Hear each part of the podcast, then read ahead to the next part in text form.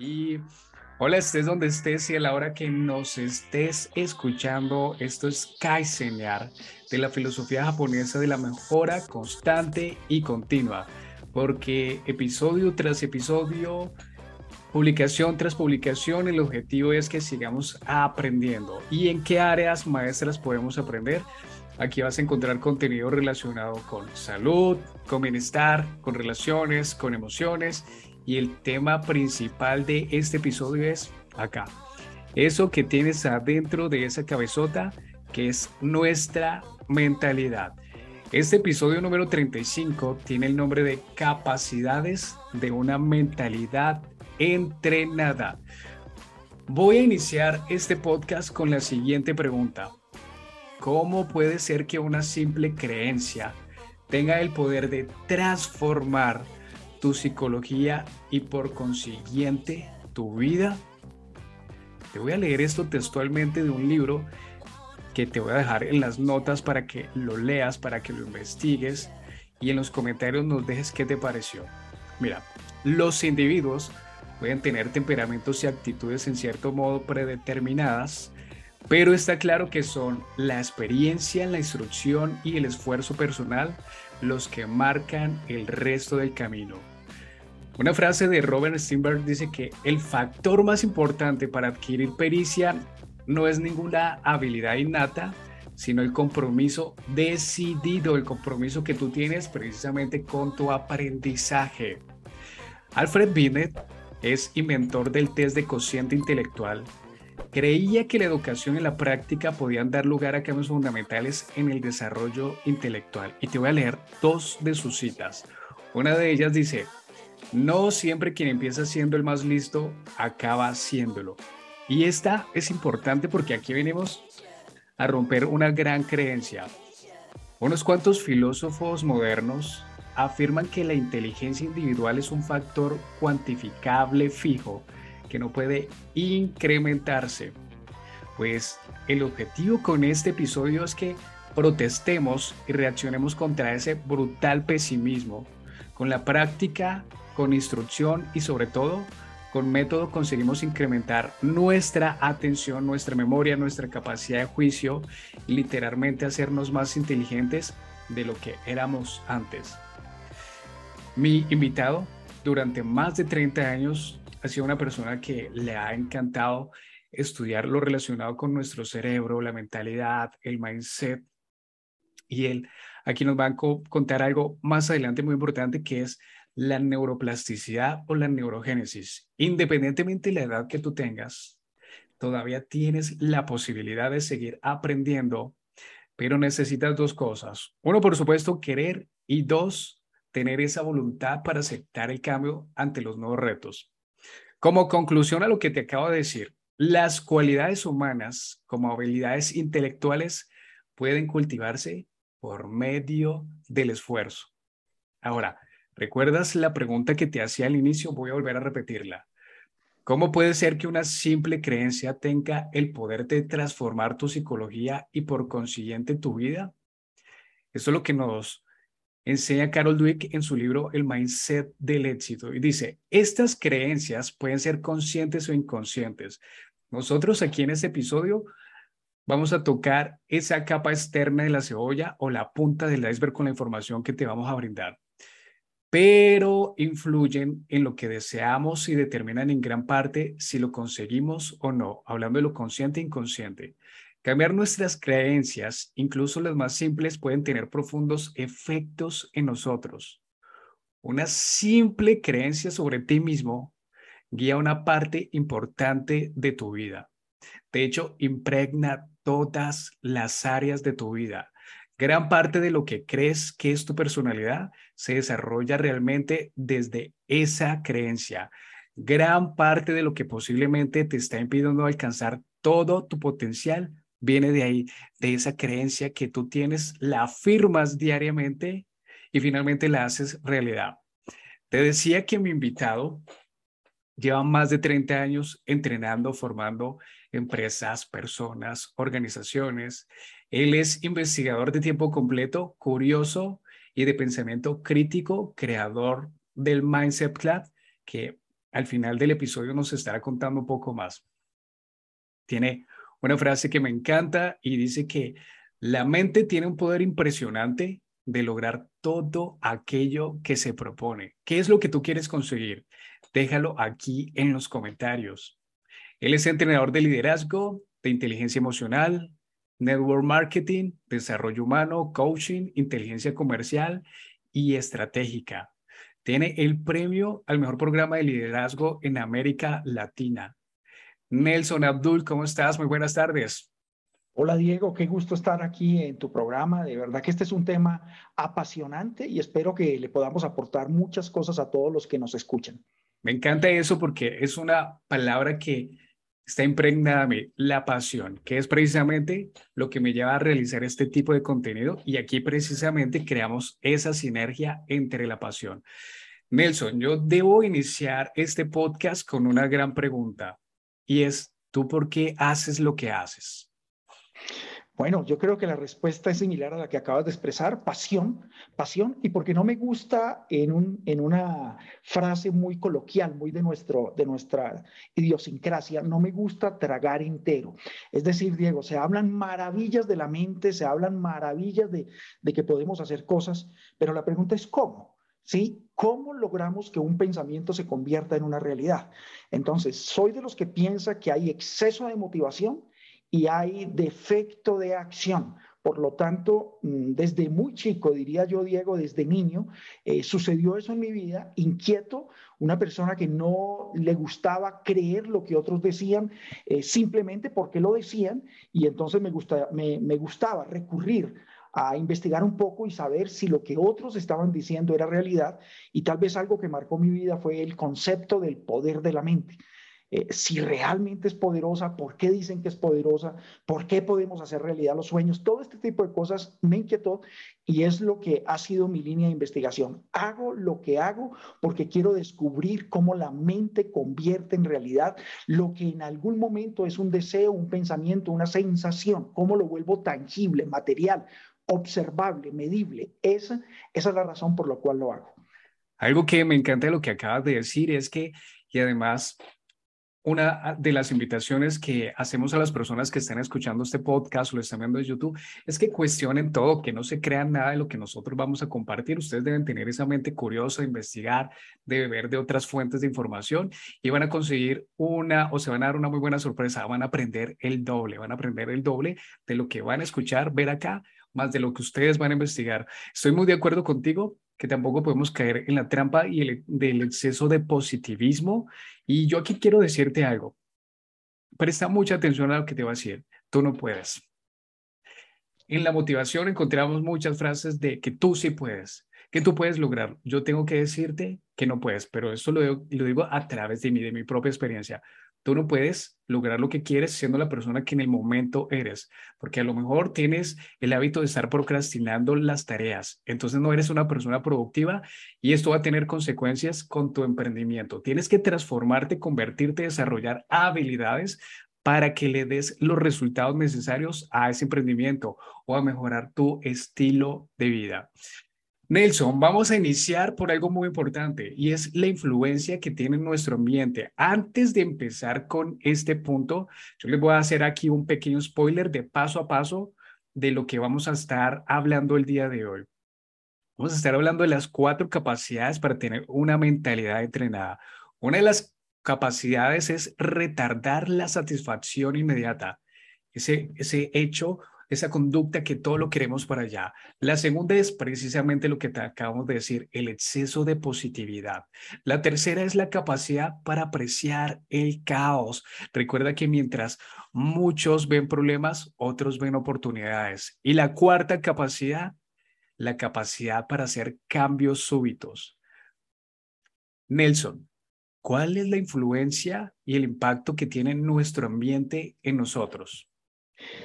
Mira, muchas veces creemos que nosotros somos los que gobernamos nuestra mente y por lo tanto somos eh, autónomos y, esto parece ser una verdad a medias, Diego. Tenemos mucha influencia por, la, por los medios de comunicación, en este caso las, los medios de, de redes sociales. Eh, vivimos en una sociedad donde cada vez eh, se diluye más la verdad entonces nos queremos acomodar, gustar más. Es decir, estamos viviendo un momento de la vida donde nos encanta la sensualidad, es decir, el placer a través de los sentidos. Y eso ha hecho que nos olvidemos un poco de profundizar de trascender ciertas cosas y por lo tanto, si tú no trasciendes, pues tu mente se vuelve un poco más vaga, se vuelve también lenta y termina simplemente siendo el reflejo de lo que hay en la sociedad. Por eso estoy completamente de acuerdo de que hay una gran influencia de los, del medio, hay una gran influencia del ambiente y de lo que tú vives en el día a día y terminas convirtiéndote en eso. Tal vez por ahí escuché hace poco una, una frase que decía que uno termina convirtiéndose como en las cuatro o cinco personas con las cuales se relaciona. Eh, sí, e, es, es, muy, muy interesante esto, pero más allá de eso, lo que quiero decirte es, tú terminas convirtiéndote con la información o de acuerdo a la información que está ingresando a tu mente. No hay opción para tu cerebro sino producir un resultado conforme el tipo de información que experimentas. Ahora, la información no es solamente la que tú seleccionas como poderosa, positiva, optimista, agradable. No, cualquier tipo de información. Entonces, el cerebro humano recibe información a través de los sentidos a través de los sentidos físicos, lo que escuchamos, lo que gustamos, lo que olemos, etcétera, etcétera, pero también a través de los sentidos mentales, que son las capacidades de discernir, comparar, medir, eh, proyectar. Entonces, a través de esos sentidos recibimos información. Lo interesante de todo esto es que el cerebro produce la realidad conforme sea tu percepción o más bien, Diego, conforme sea la forma como te relacionas con la información que tú estás llevando. Por eso es que terminamos siendo el producto de las culturas con las cuales nos relacionamos, terminamos siendo eh, la cultura de nuestra corporación o empresa o terminamos siendo la cultura de nuestra nación. Así es de que definitivamente el medio influye la mente, pero no quiere decir que sea el, que estemos destinados a hacer lo que el medio dice. No, tenemos la capacidad de poner, de hacer cambios en la medida en que estemos dispuestos a entrenar el mindset. Si estamos dispuestos a entrenar la mentalidad, seguramente haremos cambios extraordinarios. Elson, con respecto a esto que nos acabas de contar acerca del ambiente, yo te voy a contar a ti y a las personas que me están escuchando viendo qué cambios tuve que hacer yo en mi ambiente para cambiar la realidad que anteriormente había creado. Tuve que cambiar las relaciones que tenía con las personas. Las personas con las que me relacionaba siguen siendo personas estupendas, pero ya no tenemos nada en común con respecto a objetivos. Tuve que cambiar a la, el tiempo que dedicaba a ciertos familiares, a ciertos amigos en ese momento. Empecé a beber de otras fuentes de información, empecé entonces a adquirir información correcta de los mentores y Aquí es donde tú vas a discernir, vas a ser muy sabio, inteligente y vas a aprender y saber a quién escuchar, de quién te estás permitiendo ser influenciado. O por el contrario, a lo mejor eres tú el influenciador. Esto pues nos permite pasar al siguiente punto que es la mente tiene un poder impresionante de lograr todo aquello que se propone. ¿A qué te refieres con esto, Nelson? Lo que pasa es que la, mente no necesariamente es un, eh, digamos, un instrumento de, de, procesar la información. ¿sí? Eh, la, podría yo decirte que la condición natural de la mente es básicamente dos aspectos centrales. El primero, la supervivencia y el segundo, la creación de la realidad. Por eso Rodolfo Ginás, el gran neurocientífico colombiano, dice, el cerebro es una máquina para hacer realidad los sueños. Lo que quiero decir con esto es que eh, este dispositivo mental extraordinario, nuestro cerebro, sumado a las capacidades que él desarrolla, porque aquí hay algo interesante, Diego. Una cosa es el cerebro y otra cosa es la interacción que producimos dentro del cerebro, que es lo que llamamos mente. La mente tiene una cantidad de propiedades emergentes que son las que nos permiten relacionarnos, darle sentido a la vida. Son, eh, este tipo de habilidades nos permite producir una realidad. Por eso es que si bien anatómicamente tu cerebro puede ser similar al mío, La diferencia está en, la, en, las capacidades emergentes de cada uno de nuestros cerebros. Escuchándote, seguramente eh, cuando explicas los cambios que tuviste que hacer, eso me da a entender a mí que el Diego de antes era una persona que tenía una gran influencia por sus amigos, era una persona que seguramente no capitalizaba su tiempo como lo hace hoy en día y era una persona que buscaba más la aprobación de un medio social pero a base de cambios, a base de, tomar la decisión de, cambiar, pues produces el Diego de hoy. Y eso es lo que yo quiero que todos comprendamos. Una cosa es la persona que tú eres hoy, una cosa es tu mindset de hoy y otra cosa puede ser el mindset del futuro. Tú y yo podemos crear una, un ser de futuro, podemos crear una nueva personalidad si tan solo dedicamos pequeños espacios para hacer modificaciones en nuestros pensamientos, emociones, percepciones y formas de relacionarnos. Si hacemos esos cambios podemos lograr algo extraordinario. Pero dejemos algo en claro, Diego. El cerebro como tal es una máquina diseñada biológicamente y ha evolucionado millones de años con el objetivo primordial de mantenerte vivo, ahí donde desarrollas una gran capacidad de adaptación, pero también con el objetivo número dos vital, que es producir o crear la realidad. O sea, tu cerebro tiene la capacidad de crear la realidad. En ese orden te digo, la naturaleza de tu cerebro es hacer realidad los sueños. Por lo tanto, no se requiere un gran esfuerzo, ni muchas técnicas, ni gran sabiduría, sino simplemente comprender, Diego, que el agua moja. Así el cerebro produce la realidad. Lo que quiero decirte es, la naturaleza del agua es la humedad. La naturaleza del cerebro es producir la realidad física. Cuando entendamos eso, entonces nos damos cuenta de que podemos lograr todo cuanto deseamos.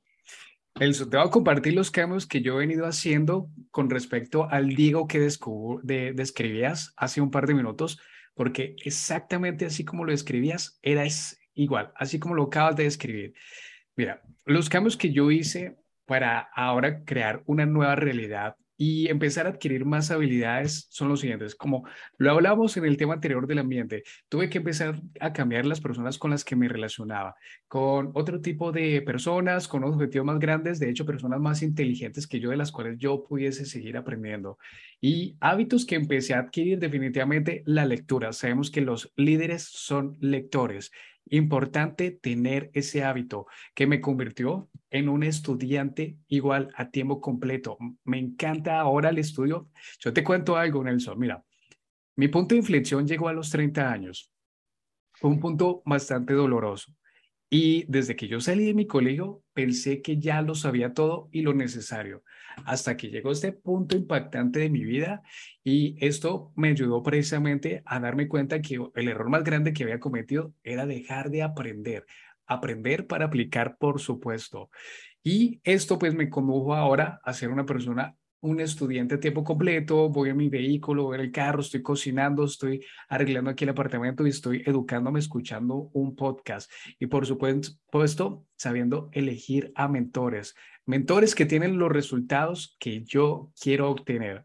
Así que Nelson, entonces pasemos a hablar sobre esas cuatro capacidades para una mentalidad entrenada.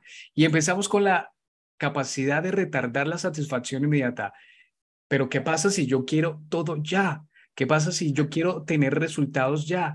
¿Qué pasa, Nelson, si durante muchos años de mi vida he tomado no muy buenas decisiones y resulta que ahora soy una persona con sobrepeso y he llevado 10, 15, 20 años con este hábito, pero yo ahora quiero los resultados ya, quiero tomarme la pastilla milagrosa, quiero la dieta milagrosa y quiero los resultados en 28 días, porque es que además le sumo que me voy para un matrimonio, me listo, me preparo para un matrimonio o me voy para la playa y quiero tener los resultados ya.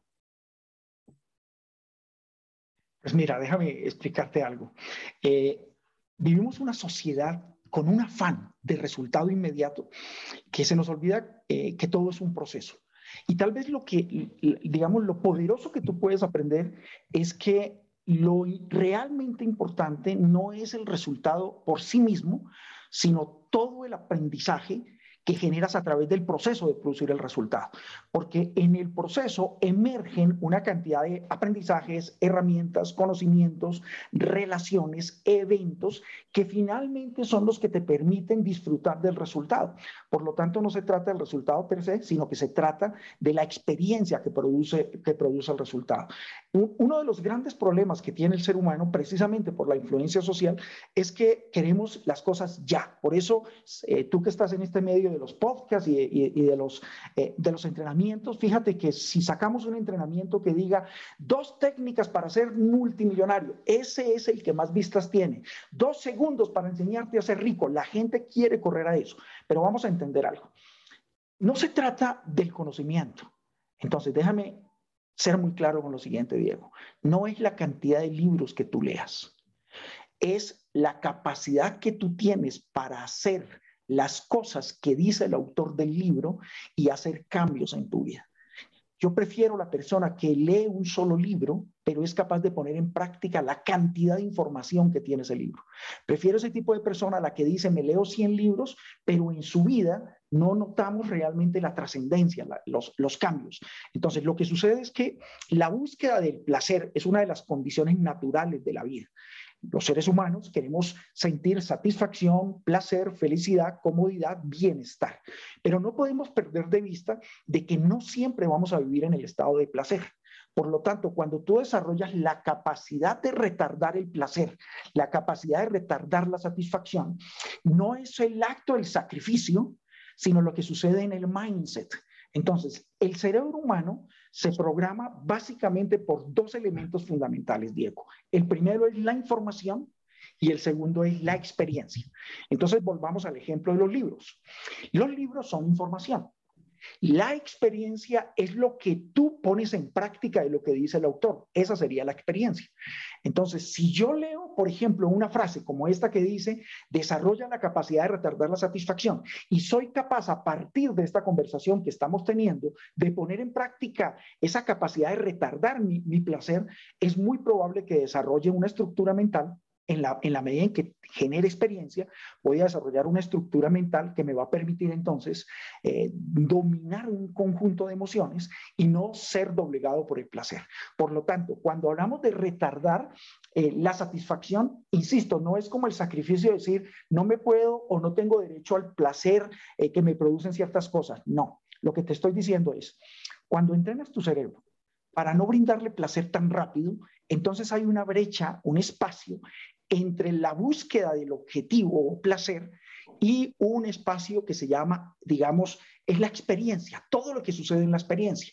En esa brecha puedes aprender, vas a tener nueva información, nuevos retos, vas a comprender una cantidad de cosas, pero en ese espacio lo que quiero que me, me explicar muy bien es que en ese espacio estás creando estructura, estás creando estructuras cerebrales que te van a permitir tener mayor control emocional, mayor dominio de sí mismo, mayor proyección, mayor capacidad de selección entre una cosa que te conviene y no, y mayor capacidad de exigencia de sí mismo para lograr mejores resultados.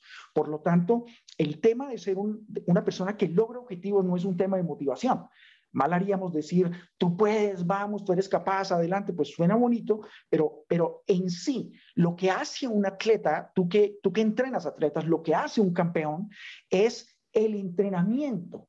Ahora, el día que va a competir, esa competencia dura unos minutos, un instante, pero la grandeza del atleta no la hace el instante, la grandeza del atleta lo hace todas las horas, los meses o los años de entrenamiento. Ahora, gracias a eso, en ese instante tiene la capacidad de separar, de hacer a un lado el ruido interno concentrarse en el objetivo y producir el resultado deseado. Una de las cosas que más ruido sucede emocionalmente en la mente es la búsqueda de placer, es la búsqueda de satisfacción inmediata, la búsqueda de resultado rápido, la búsqueda de gustar, de caer bien, de que la gente se sienta cómoda contigo. Pero si realmente vas un poco más allá de eso y comienzas a describir qué es lo que tú quieres alcanzar en la vida y qué te brindaría una verdadera realización personal, mental, emocional, entonces tendrías metas un poco más trascendentales y te darías cuenta de que hay que prepararte, entrenarte y en esa preparación, entrenamiento, la brecha entre el, entre el deseo y el logro se llama experiencia. La experiencia es la que crea la realidad. Recuerda, información y experiencia. Información que obtienes a través de un libro. Hay un emprendedor chino canadiense que se llama Dan Lok y él dice que cada vez que está leyendo un libro, él no dice, eso ya lo leí, sino eso es lo que voy a hacer, porque de aquí deriva y pasa precisamente a la experiencia. Y la experiencia la creamos por medio de la repetición.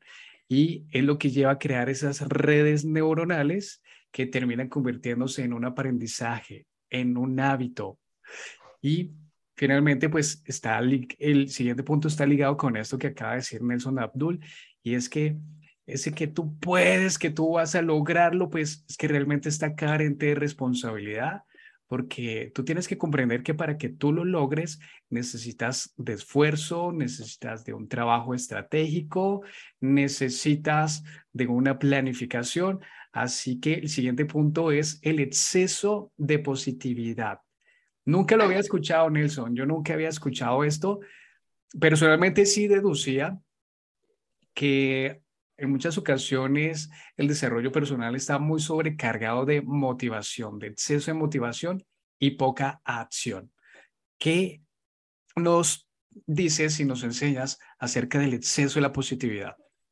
Mira, el, el positivismo es bueno, pero como todo, en exceso hace daño, porque el exceso de positividad lo que genera es facilismo y genera lo que llamamos, Diego, pensamiento mágico. Si el pensamiento mágico es creer que las cosas llegan mágicamente a nuestra vida. Y si tú miras, ese es el discurso de muchos mensajeros de, motivación o de inspiración. Eh, cuando decimos todo lo puedes, mi trabajo como entrenador consiste en llevarte a que puedas lograr grandes cosas y grandes avances en tu vida. Pero yo no puedo simplemente por el acto de decirte todo lo puedes, lo que voy a generar en ti es frustración apenas te des cuenta que no comienzas a lograr las cosas. Entonces, si tú miras los, eh, la información que decías que uno obtiene a través de libros, realmente uno obtiene, información a través de libros, audios, videos, conversaciones, reflexiones, eh, inclusive uno obtiene información de, de miles. E, es, es infinitesimal la forma en que tu cerebro obtiene información, tanto consciente como en forma inconsciente.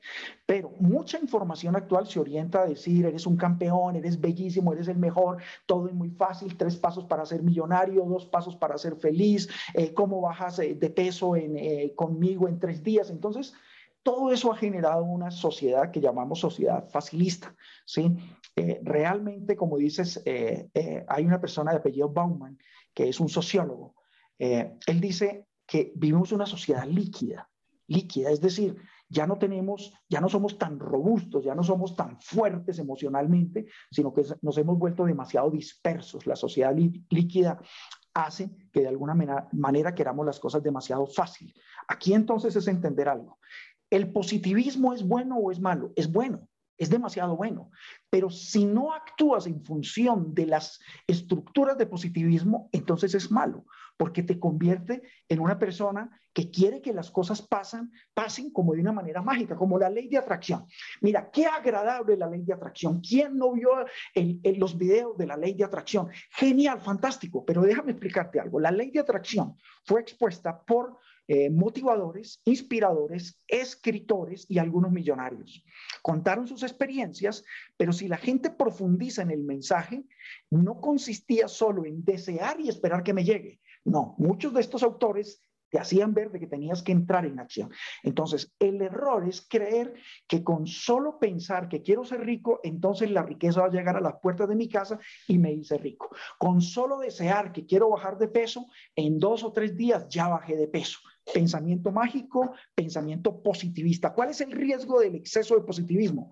Que te elimina el pensamiento crítico, que hace que tu pensamiento estratégico no cree formas y tácticas para producir un resultado y lo peor de todo es que te sumerge en un mundo imaginario, eh, mágico, donde esperas que las cosas sucedan como en la película de Harry Potter, con la varita mágica. Y no, los que entrenamos la mente y los que ayudamos a producir resultados en la gente sabemos que hay un proceso. ¿Qué sí tiene de bueno el positivismo? Abre las puertas para que el proceso eh, no sea abandonado, abre las puertas para que resistas la talla del liderazgo o la presión que ejerce tu coach o tu formador y te da la estructura para soportar a través del proceso lo que tengas que soportar para producir el resultado. Tú puedes lograr todo lo que te propones, pero tienes que entrar en acción. Sin acción no hay paraíso. Es decir, dejémonos de, de, estupideces. Sin, sin acción no hay resultado. Entonces, si tú me dices a mí, Nelson, realmente el pensamiento mágico o el pensamiento positivista eh, es, es, es absurdo, yo te digo, es absolutamente absurdo. Lo único de bueno que tiene es que abre la mente a la parte bonita de, del positivismo, pero paraliza la acción. Entonces, el exceso de positividad genera paralización. ¿Qué necesitamos? Más acción en función de un pensamiento positivo, Diego, porque no quiero decir con esto que el pensamiento positivo sea malo o no sirva, no.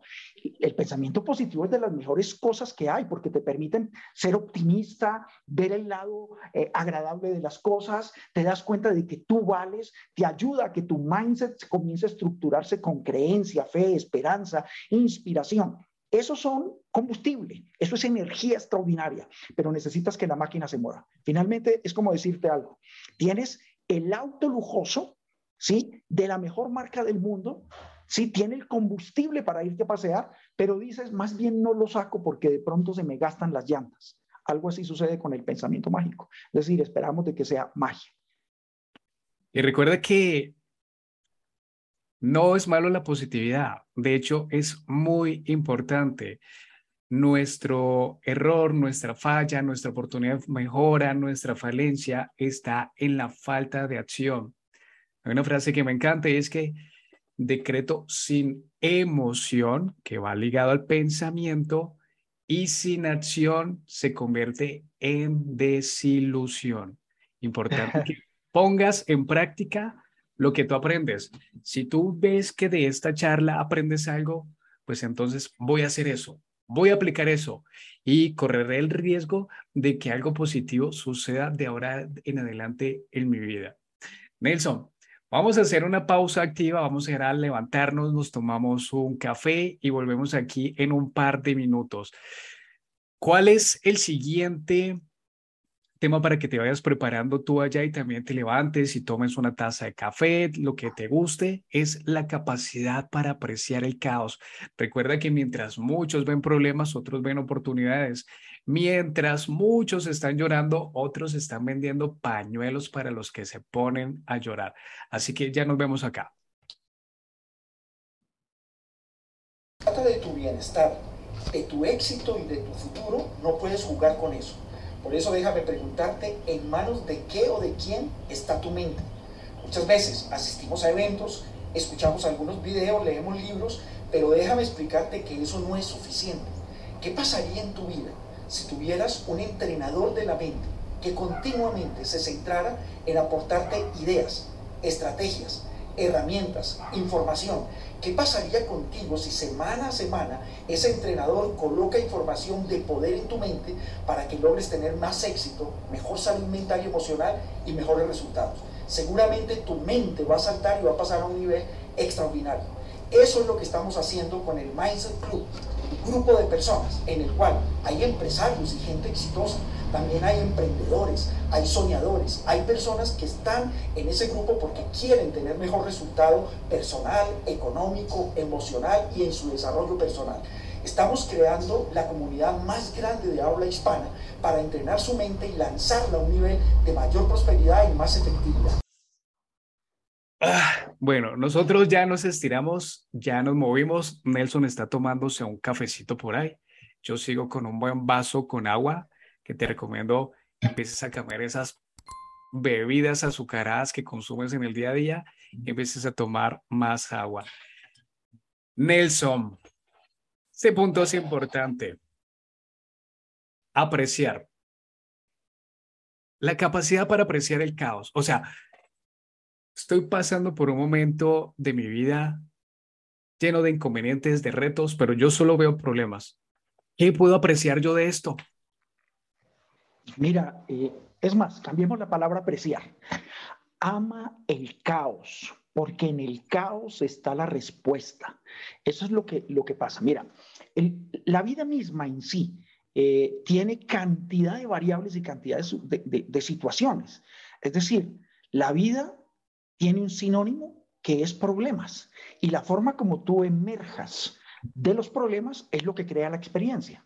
Entonces, si en medio de un caos decides, eliges sufrir, pues entonces vas a demorar y vas a retrasar muchísimo el aprendizaje y vas a tener que sufrir centenar de veces hasta tanto encuentres la respuesta.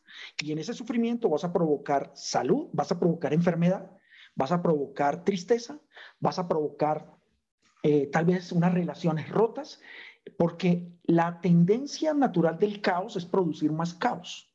Sin embargo, la esencia del caos final es el orden. La esencia final del caos es el orden. No puedes esperar que haya orden cuando estás en medio del caos. Lo que sucede, Diego, es que tenemos miedo a la incertidumbre, no nos gusta lo desconocido, no nos gusta el azar, nos incomoda también los, las confrontaciones, pero vamos a ser muy claros y sensatos. ¿Cuántas veces una confrontación hace que tu vida se vaya a un nivel superior? ¿Cuántas veces una ruptura hace que logres empezar de nuevo y encontrar la verdadera felicidad que no podías encontrar antes.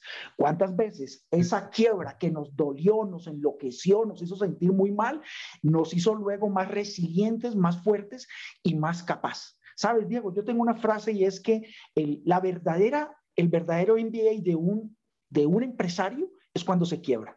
Es decir, si un empresario o un emprendedor no ha pasado por una quiebra, todavía no ha hecho la especialización, porque finalmente es parte del aprendizaje. Y alguien podría decir, usted está diciendo que, que para aprender hay que quebrarse. No, lo que estoy diciendo es, el caos forma parte de tu vida y entre más lo resistas, más menos vas a aprender. Por el contrario, si entiendes que es parte de la vida, entonces pregúntate cuáles son las lecciones que tengo que aprender, qué información me está trayendo este caos, a dónde me quiere llevar esta alteración del orden y cuáles son las fuerzas que tengo que integrar para poder producir el resultado deseado, para que esas fuerzas que se integraron para crear caos, pues se desvanezcan y yo pueda llegar al lugar que quiero llegar o el éxito que quiero producir. Amen el caos porque en el caos está la respuesta. El caos es sabiduría. Duele, pero es sabiduría. Amen, amar, apreciar. Así como Nelson tiene en estos momentos puestos unos lentes, tú también te vas a poner unos lentes con el cual vas a mirar tus retos, lo que estás viendo en estos momentos. Y puedes ponerle un filtro en el cual vas a mirar el sufrimiento, lo que no has descubierto, la oportunidad que no has descubierto acá, y entonces vas a encontrar sufrimiento, enfermedad, malas relaciones, resumiendo lo que nos acaba de decir Nelson, o te pones las otras gafas con el filtro de ver el aprendizaje, de ver la oportunidad, de ver el cambio, de ver lo que de momento puedes percibir, interpretar como una maldición para empezar a verlo como una bendición. Pero tú debes estar dispuesto al cambio. Te voy a contar una historia. Nelson, fíjate que estaba entonces el estudiante, se acercó al maestro y contándole lo satisfecho que le había ido cuando bajó por esa montaña porque estaba aprendiendo a esquiar. Y él contento le decía, maestro, es que no me caí ni una sola vez. ¿Y qué le dijo el maestro? Elige otra montaña. Ve y elige otra montaña. Si no te caíste es porque ya aprendiste, necesitas más retos para ir creciendo y evolucionando. Y es aquí donde nosotros nos vamos para la capacidad para hacer cambios súbitos. Aquí el maestro le acaba de decir que se fuese para otra montaña, una montaña que tuviese más riesgos, que tuviese más retos, precisamente porque aquí va a crecer la persona con la capacidad para hacer cambios súbitos. Y Nelson, aquí hay una gran pregunta que formula una de mis clientes. Andrea, si tú estás viendo este video, si lo estás escuchando, te envío un saludo y te doy gracias por esta gran pregunta. Andrea es gerente de unidad del negocio para iGran Micro, que es un mayorista de tecnología. Uno de los productos que distribuye es la marca de Apple.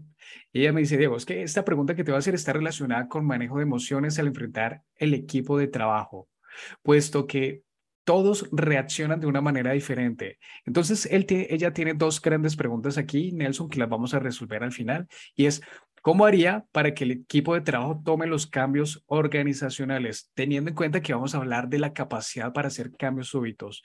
Y esta pregunta me pareció buenísima y es que los cambios súbitos a nivel empresarial son buenos, son buenos estos cambios súbitos. Entonces, ¿cómo es la capacidad para apreciar, para, para hacer cambios súbitos, Nelson? Mira, eh, antes de, pasar a, cambios súbitos, déjame decirte lo siguiente para hacer un cierre del caos. ¿sí? ¿Qué es lo que queremos emocionalmente hablando cuando estamos en caos? Queremos salir del caos. Pero hay situaciones que como un bucle de energía se integran, fuerzas que se integran y nos meten en un bucle y no salimos de ellas. Entonces se repiten muchas cosas en la vida, relaciones rotas, eh, negocios que no logran tener éxito, eh, conflicto familiar continuo. Entonces ¿Por qué se repite una situación caótica? Porque no has aprendido la lección. En el momento en que decides aprender del cambio, entonces emerges a otro nivel. En el momento en que aprendes del caos, pasas al siguiente nivel. Eso, con eso quería cerrar. Ahora, esto de los cambios súbitos también es parte de entrenar la mente. ¿Sí? Resulta que nosotros somos eh, seres de una capacidad de adaptación impresionante, Diego. Si hay guerra, nos adaptamos. Si hay hambre, nos adaptamos. Si hay crisis, nos adaptamos. Si hay éxito, nos adaptamos. Si hay plata, nos adaptamos. Y si hay poca plata, nos adaptamos. Entonces, ¿qué es lo que sucede?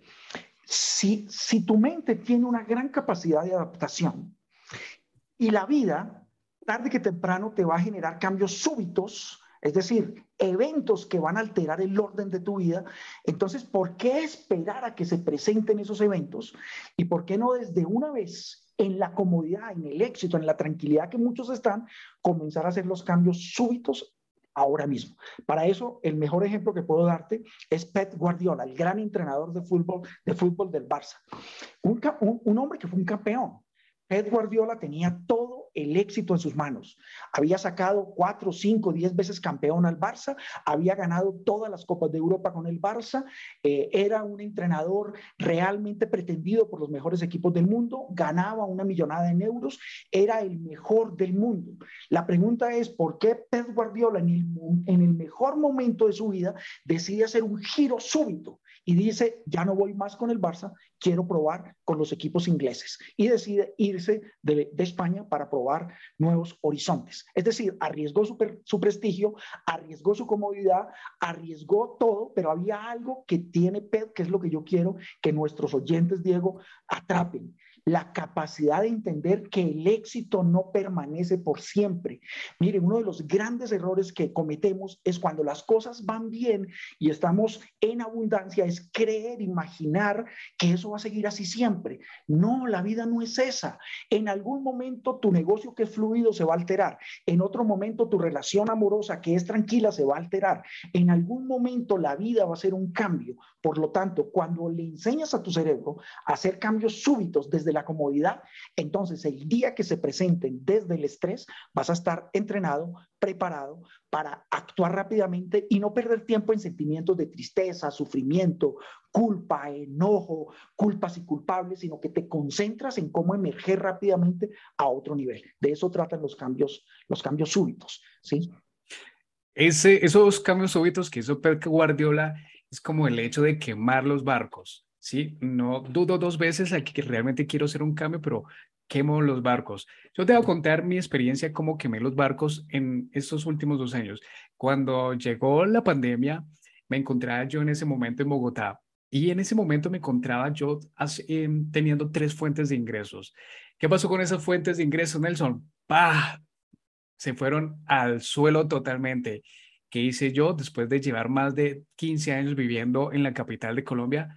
Quemar los barcos, reinventarme, mm, innovar, poner en práctica precisamente todo lo que yo había venido aprendiendo de, los, de mis mentores, de los libros que había leído, todo esto lo puse en práctica y bueno, me da la fortuna de estar haciendo, uno, lo que me encanta, lo que me gusta, lo que me apasiona y desde el lugar que ahora decidí, que es el lugar donde estoy viviendo actualmente.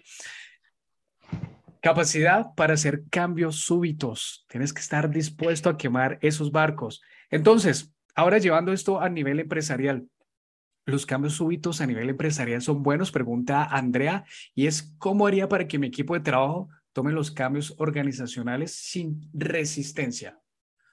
Mira, es que hay, para, para, responderle a Andrea, hay que entender que las organizaciones son sistemas dinámicos de productividad. ¿Listo? Por lo tanto, todo sistema dinámico produce eh, algo que se llama entropía o desorden. Por lo tanto, hay momentos en los cuales, seguramente Andrea lo ha experimentado, las ventas están full, las relaciones con los clientes están full, los ingresos están altos y uno dice, estamos en el mejor momento. Pero nota cómo, por ejemplo, un cambio de administración pública, un cambio a nivel impositivo, una nueva regla de gobierno, un cambio a nivel de logística internacional puede afectar nuestra operación de negocios. Es decir, se genera una restricción. Lo que hacemos en términos normales es resistir la restricción. O sea, no, no nos gusta la restricción porque esa restricción va a hacer que ganemos menos dinero, que tengamos que volver a empezar. Eh, entonces comenzamos erradamente a resistir la, digamos, el, el cambio que se está presentando, la restricción cuando realmente lo que tienes que hacer es darte cuenta que la restricción en los negocios es continua, es decir, siempre habrá una restricción. A veces está en logística, otras veces está en sistemas, otras veces está en ventas, otras veces está en government, otras veces está en tu propia mente, otras veces está en el mercado. Es decir, la restricción es un elemento del sistema es un elemento del sistema. La clave de un buen gerente, de un buen administrador o líder, es que aprenda a identificar qué restringe las utilidades de su negocio. Y una vez descubra lo que restringe las utilidades, debe concentrar la fuerza del equipo hacia esa restricción. Ahora, él debe ser consciente que una vez superada la restricción, la restricción se va a otro lugar. Entonces, su trabajo es decir, ok, superamos la restricción anterior, ahora, ¿dónde está la restricción?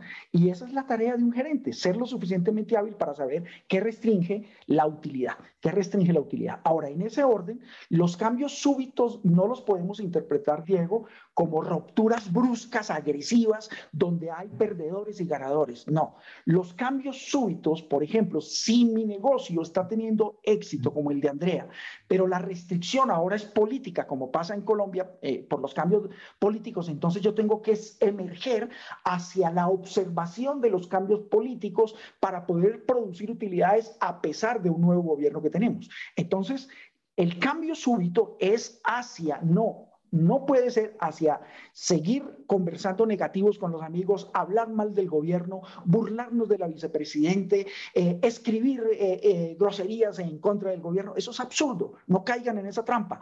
Detecte lo que está haciendo el gobierno y muévase conforme a esos movimientos y probablemente va a evitar restricciones que van a golpear su negocio. Alguien podría decirme, Diego, venga, pero es que los impuestos nos van a golpear a todos. Permítame decirle algo. Los impuestos han existido siempre y siempre han golpeado la clase media. ¿Cuándo los ricos han sido golpeados por los impuestos? Es más, déjeme hacerle una pregunta. ¿Cuándo la clase pudiente y rica y poderosa han iniciado una revolución? No, las revoluciones siempre son originadas en las masas que están sufriendo situaciones adversas. Por lo tanto, hacer cambios súbitos es un continuo en el mundo de los negocios. El mejor gerente, el mejor líder es el que es capaz de hacer cambios rápidos a medida que observa lo que está cambiando en el cliente, en el mercado, en la tecnología, en la comunicación, etcétera, etcétera. Siempre estamos cambiando. La clave es que tú digas, ya es hora de hacer un cambio. Hay, hay algo, Diego, que debes tener en cuenta. La comodidad te avisa.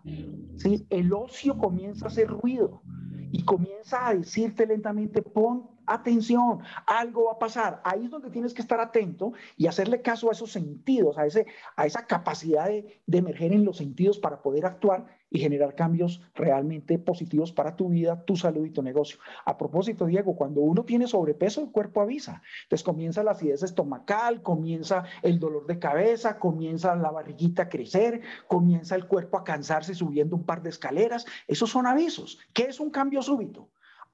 Empezar a caminar un poco, subir las escaleras en lugar del ascensor. Un cambio súbito es comenzar a hacer un plan de nutrición o un cambio súbito es llamar a Diego y decirle, Diego, asesórame en esto, ayúdame, que necesito mejorar mi condición de peso. Déjame decirte algo, si la gente se deja ayudar, puede llegar a ser mucho más efectiva, mucho más productiva y más feliz. Ahora tú tienes la decisión de elegir en qué bando estás. En ese bando del mindset fijo, que no encuentra la solución, que se queja, que busca la, revolución o en la mentalidad de crecimiento, que busca, crea las oportunidades, que toma acción con la información que tiene. Ya es tu propia decisión en qué bando quieres estar. Nelson, muchas gracias por toda esta información que nos compartes, por estas capacidades para mantener una mentalidad entrenada. Y ya para cerrar este episodio, para cerrar este podcast, yo te quiero pedir que nos hagas una recomendación. Esa recomendación puede ser de un restaurante que visitaste hace poco, puede ser de una chaqueta reciente que te acabas de comprar, puede ser un lugar que visitaste el fin de semana, puede ser un libro que hayas leído, te haya impactado, la recomendación que tú nos quieras dar. Mira, bueno, pues eh, parece una pregunta fácil, Diego, pero no lo es porque no necesariamente lo que a uno le sirve eh, es útil para el otro, ¿no? Eh, y a veces uno peca de, querer solucionar los problemas de los demás o peca de, decirle a la gente cómo, cómo lo que a mí me ha servido te es útil. Sin embargo, desde ese punto de vista, yo tendría mm, como, como no una recomendación, sino un par de ellas, ¿sí? Eh, la primera recomendación que te voy a hacer es aprende a meditar. ¿sí? Se habla mucho de meditación, pero no entendemos lo que es meditación. Meditación no es una moda. ¿sí? Meditación es detener el flujo de pensamientos y emociones, es el stop que le ponemos a la mente. Hay técnicas que nos ayudan a producir ese silencio, pero en ese silencio surge la conciencia. La conciencia es la propiedad emergente más poderosa del cerebro. De hecho, la conciencia no se limita al cerebro. Entonces, te sugiero que aprende a meditar. Simplemente cierra tus ojos y trata de no tener ni pensamientos ni emociones. Concentra la atención en tu respiración o en una pequeña pieza musical o en un sonido que tú mismo pronuncias que llamamos mantra, un pequeño sonido, y solamente lo haces para distraer los pensamientos y las emociones. Si logras crear silencio, vas a producir mucha felicidad. Y de libros, como sé que eres un gran lector, Diego, Mira, yo me estoy leyendo este libro, que te lo recomiendo. Este libro se llama Mentores. Este libro lo escribió Tim Ferris, que es un personaje que también tiene un podcast espectacular. Pero te voy a decir algo. Eh, es un libro súper grueso, es una cantidad de entrevistas y él le envió 11 eh, preguntas a diferentes personajes de mucho éxito. 11 preguntas. Por lo tanto, 200 personajes van a responder esas 11 preguntas. Puede volverse tedioso el libro. Sin embargo, yo lo que quiero decirle a tus oyentes es lo siguiente. Cada una de estas entrevistas o estas respuestas son una oportunidad para que tú te preguntes. De hecho, yo lo estoy haciendo. Si te sirve, hazlo.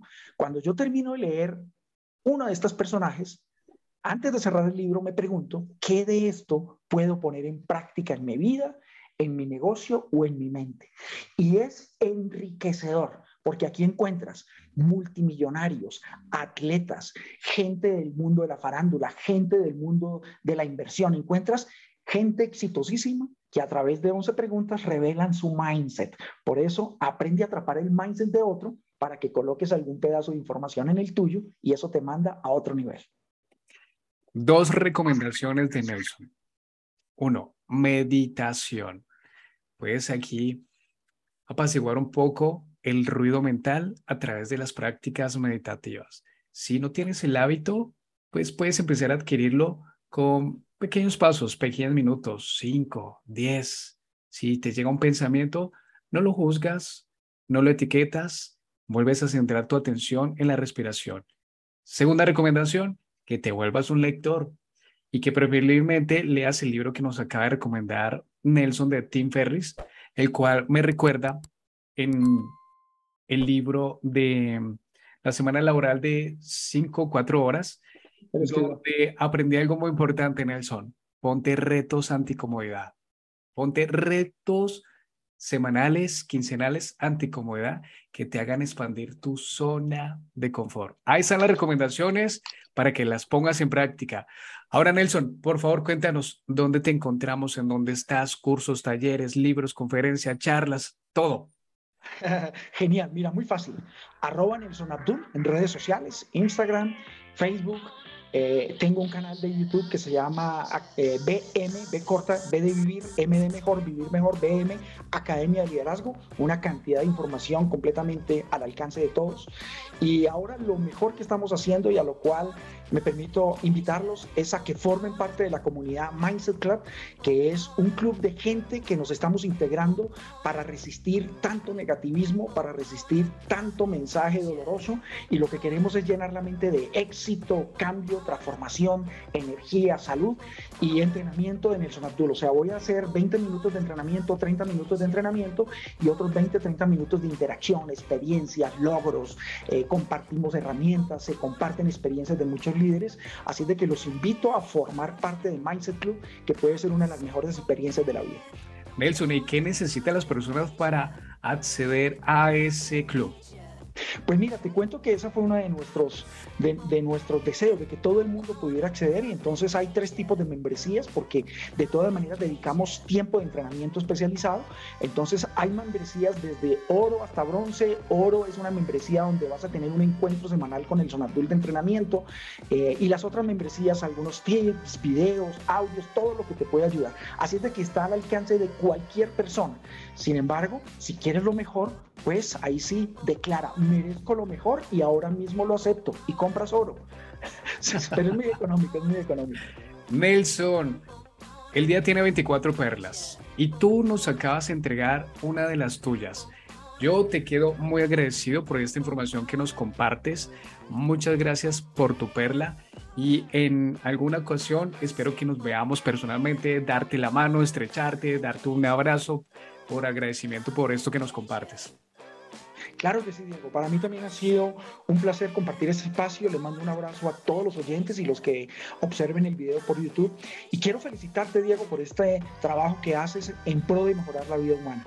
Cualquier semilla que colocas en la mente de otro que llegue a dar fruto, entonces se devuelve multiplicada en forma maravillosa. Un abrazo para ti y un saludo para todos. Bye bye.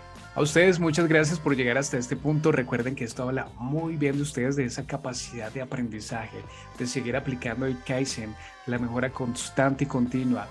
Hoy mejor que ayer y mañana mucho mejor que hoy. Nos vemos en una próxima entrevista. Chao.